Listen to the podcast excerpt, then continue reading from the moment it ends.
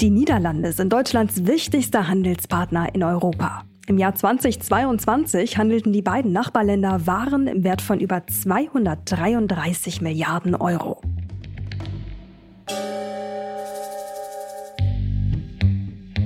Der Hafen in Rotterdam ist einer der weltweit größten Seehäfen und noch dazu Europas größter Tiefseehafen. Dort wurden letztes Jahr über 14,5 Millionen Standardcontainer umgeschlagen. Die Niederlande sind unter den Top 3 unserer größten Erdgaslieferanten. Und wenn mal Schluss ist mit fossilen Energien, dann könnten sie gemeinsam mit NRW zu einem Wasserstoffhub werden.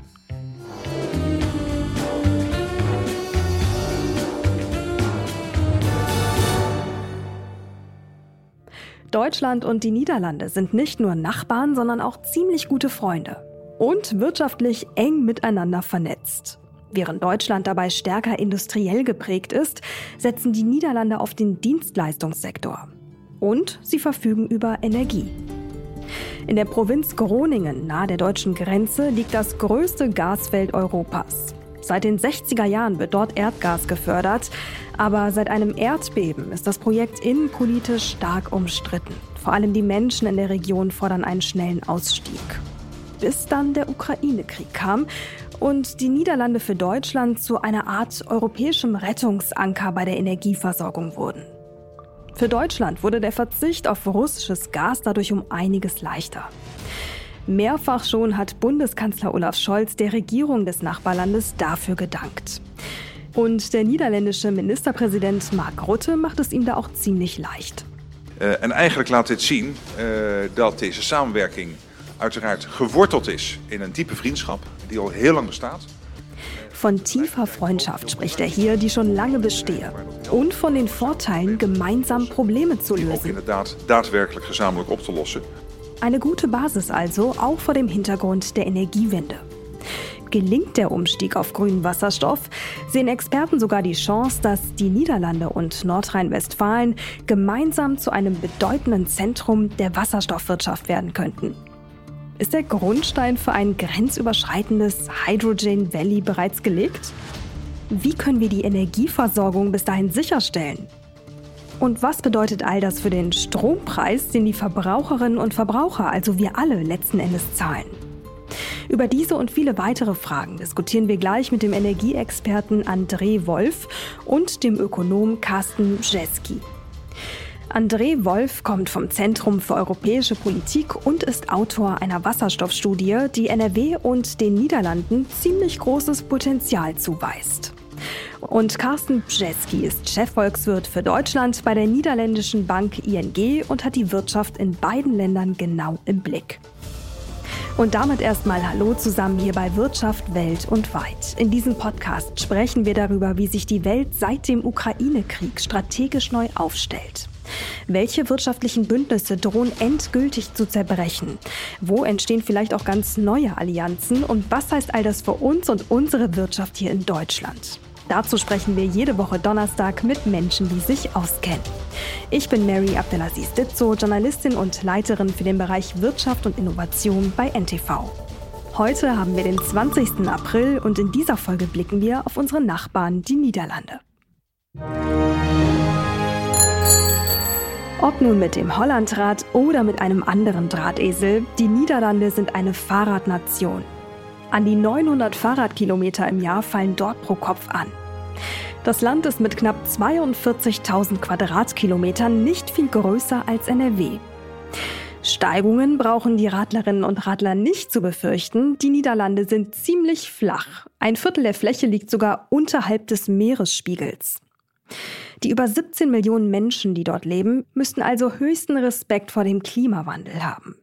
Trotzdem ist ihr fossiler Fußabdruck noch ganz schön groß. Die CO2-Emissionen pro Kopf, die lagen zuletzt bei über 8 Tonnen. Erdgas und Öl sind die Hauptenergieträger. Zeit, dass sich das ändert, meint André Wolf. Denn er sieht großes Potenzial in grünem Wasserstoff, nicht nur für die Niederlande, sondern auch für NRW. Mit ihm und Carsten Bjeski starten wir jetzt ins Gespräch.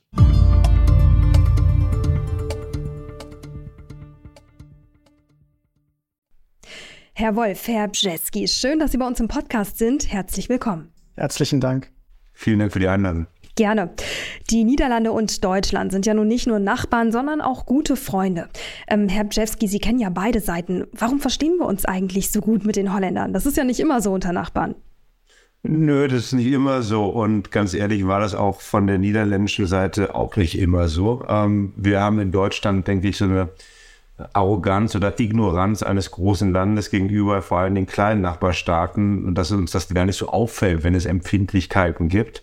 Ähm, ich weiß noch, als ich zur, in die Niederlande gezogen bin, Ende der 90er Jahre, da war die Deutschfreundlichkeit noch nicht ganz so groß. Ähm, mhm. Das hat sich jetzt vor allem in den 2000er Jahren deutlich verbessert. Und äh, mittlerweile hat man mich doch, denke ich, sehr zu schätzen gelernt. Na, bin ich ja beruhigt, das zu hören. Lassen Sie uns dann in diesem Sinne mal auf die Wirtschaft blicken. Und ich würde sagen, direkt auf den elementarsten Bereich, nämlich den Energiesektor. Ähm, Herr Wolf, welche Rolle spielen die Niederlande beim Thema Energie für uns, insbesondere seit Kriegsbeginn in der Ukraine? Ja, eine zunehmend wichtige. Das fängt natürlich ganz unmittelbar beim Thema Erdgas an. Ähm, Zumindest bis vor kurzem waren die Niederlande noch ein ganz wichtiger Lieferant, was heimisch erzeugtes Erdgas anbelangt.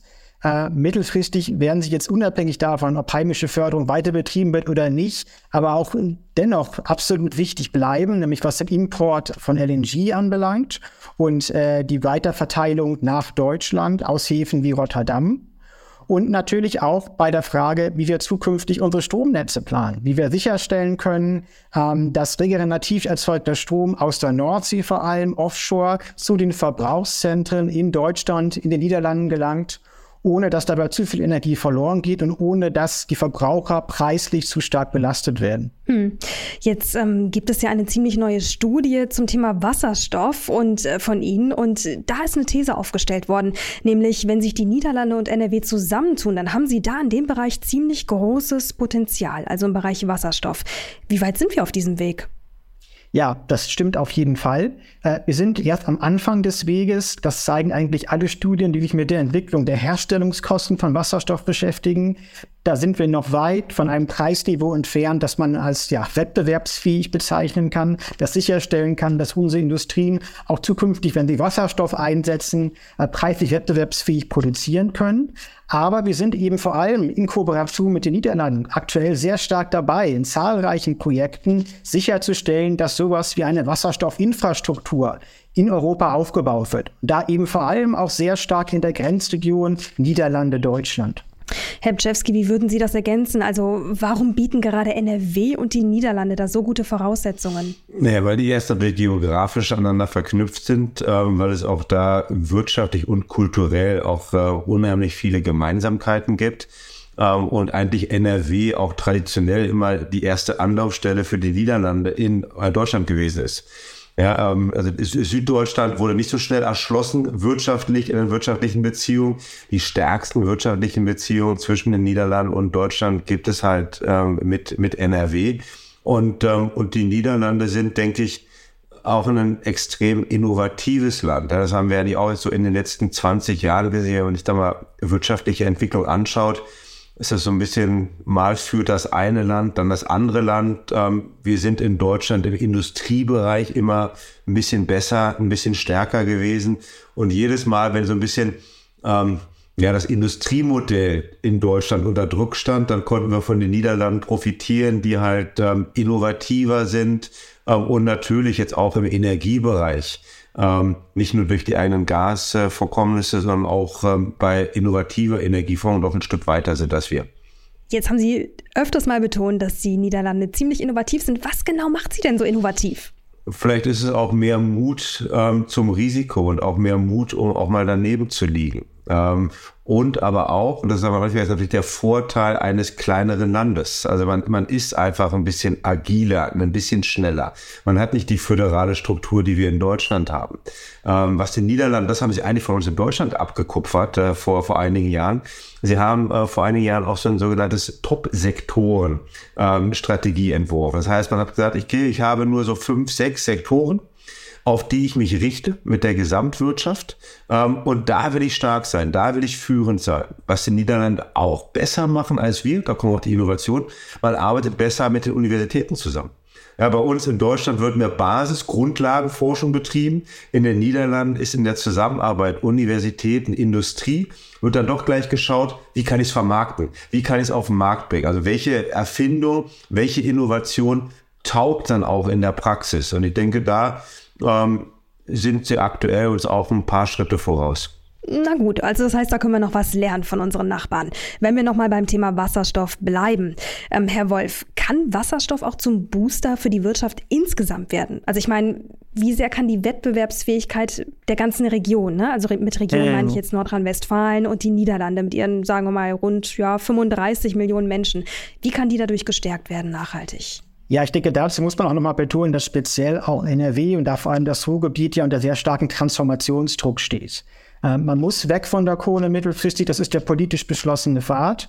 Und man braucht eine klare Alternative, die es einen zukünftig erlaubt, klimaneutral und zugleich wettbewerbsfähig zu produzieren. Und da ist Wasserstoff und im Speziellen grüner Wasserstoff aus regenerativem Strom, gewonnener Wasserstoff, in vielen Bereichen zentral, insbesondere in der Stahl- und der chemischen Industrie, weil eben nicht alles unmittelbar elektrifiziert werden kann. Grüner Strom kann nicht überall unmittelbar als Energieträger eingesetzt werden. In vielen Bereichen braucht man auch eine stoffliche Verwertungsmöglichkeit äh, von regenerativ erzeugten Energieträgern. Und da ist Wasserstoff einfach als zusätzlicher Baustein für die Energiewende absolut wesentlich. Und das gilt mhm. natürlich mhm. insbesondere für NRW äh, mit seiner Stahlindustrie, mit seiner chemischen Industrie, ähm, wo absolut ja Alternativen zur direkten Verwertung von Strom dringend benötigt werden. Ja, und dann ist ja die Frage dieser starken Verflechtungen ähm, zwischen den Unternehmen, zwischen Deutschland und den Niederlanden. Wie können Verbraucher davon profitieren? Können sie das?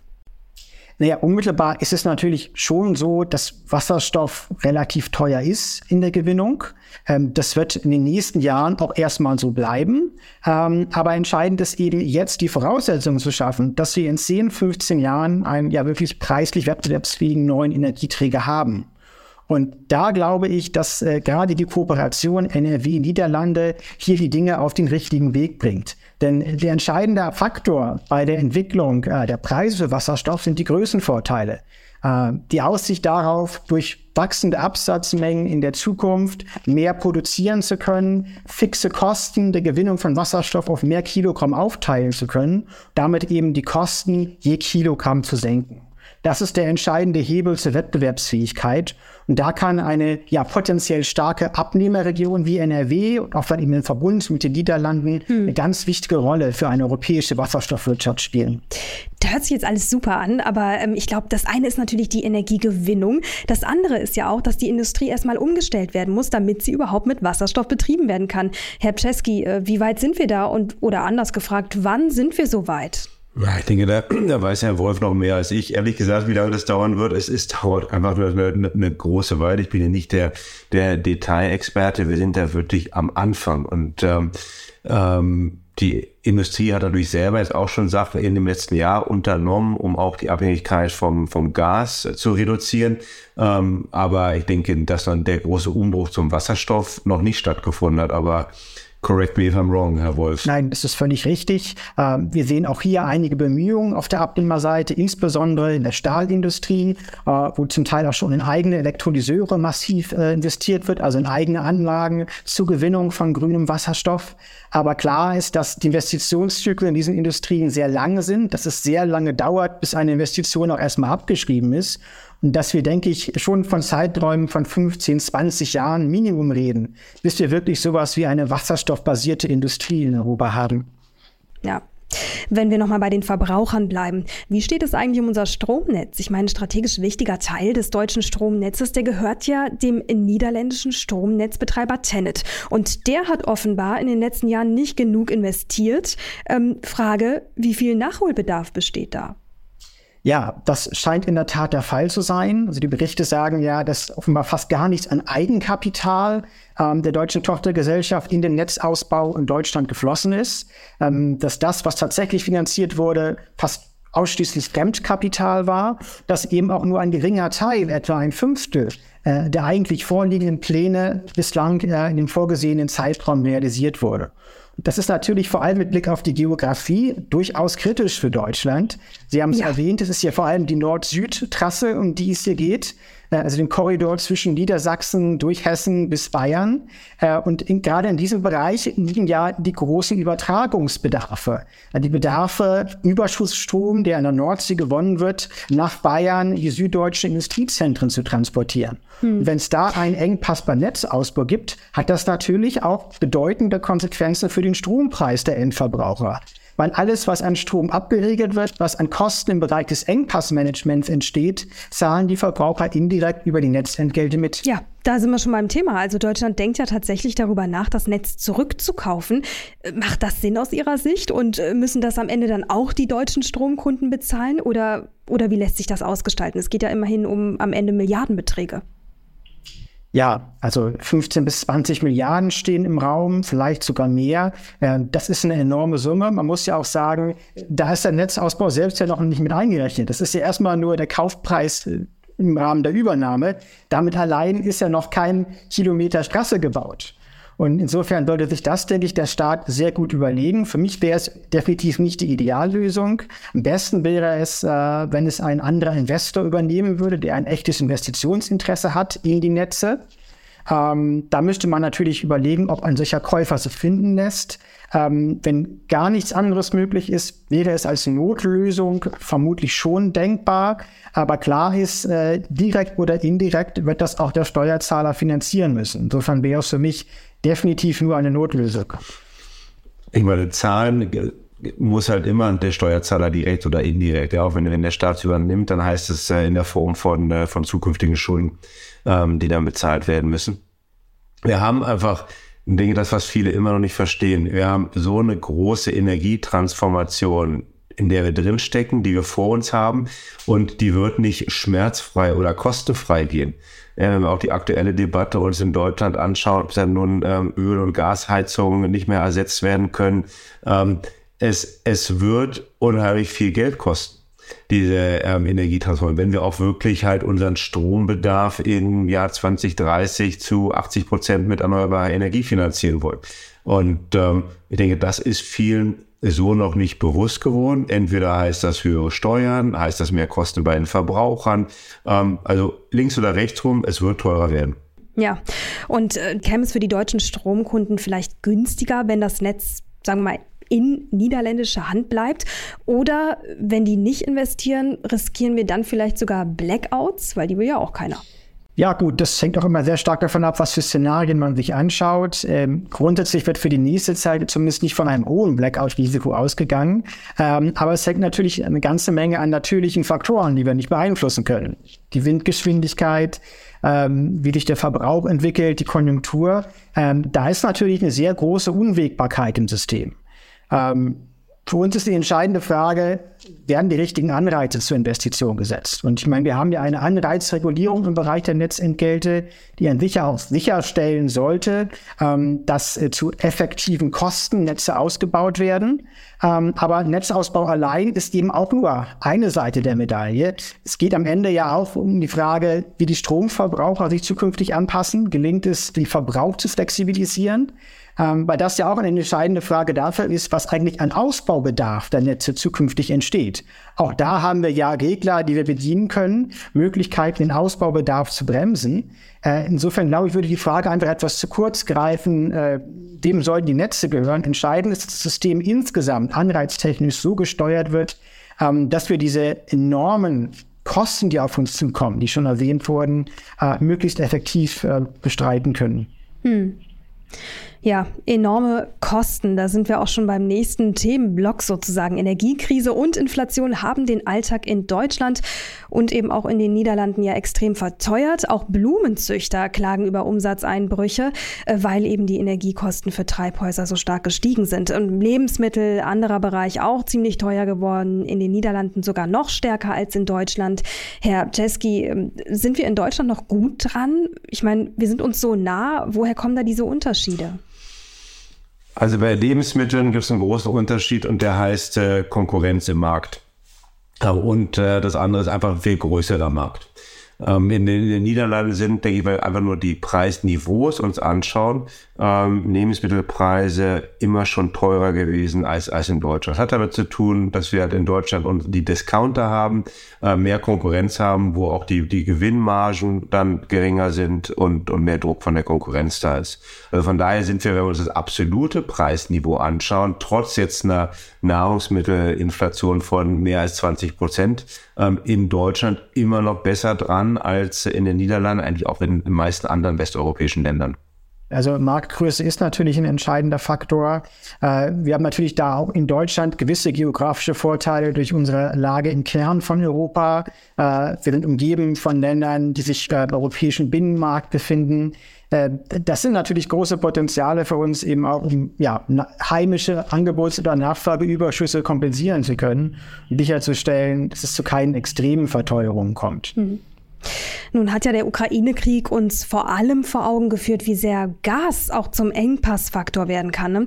Also Wasserstoff kann diese Rolle, das wissen wir, erst mittelfristig übernehmen. Deswegen die Frage an Sie beide, wie sehr müssen wir die alten Energien, ich weiß, heiße Debatte gerade, aber wie sehr müssen wir die alten Energien im Moment vielleicht auch noch pflegen? Ich kann ganz kurz antworten, natürlich müssen wir die pflegen. Ich meine, Sie, Sie haben die Antwort schon mit der Frage gegeben im Grunde genommen. Ähm, die, die richtigen Alternativen äh, Wasserstoff sind nicht verfügbar. Ähm, auch erneuerbare Energien jetzt so schnell auszubauen, ist halt auch nicht möglich. Sicherlich in Zeiten von ähm, auch noch Fachkräfte- und Materialmangel.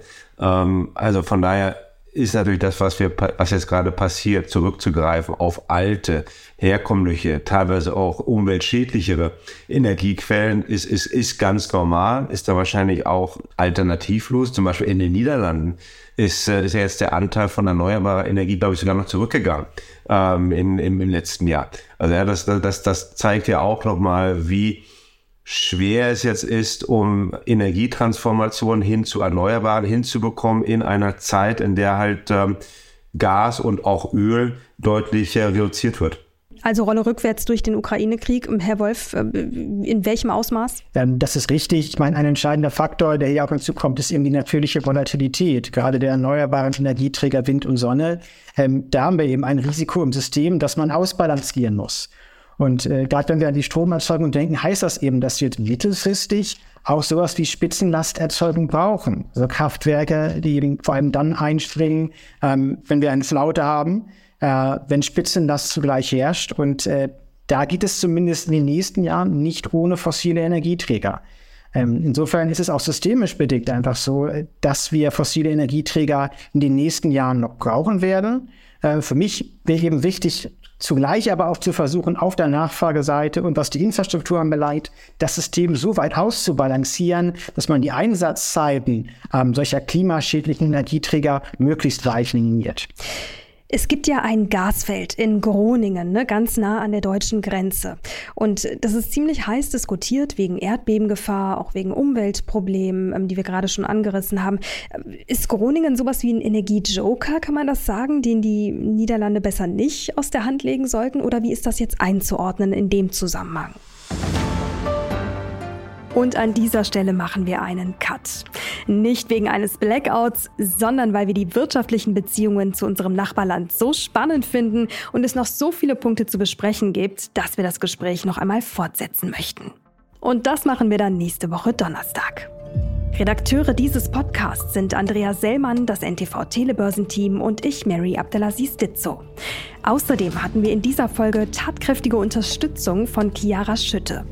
Produziert wird dieses Format von Wei Quan aus dem Team der Audio Alliance. Außerdem haben Sie jederzeit die Möglichkeit, uns Lob, Kritik oder Themenvorschläge dazulassen. Schreiben Sie uns dafür gerne eine E-Mail an www.ntv.de. Vielen Dank fürs Zuhören, bleiben Sie uns treu und machen Sie es gut. Bis zum nächsten Mal und tot ziens!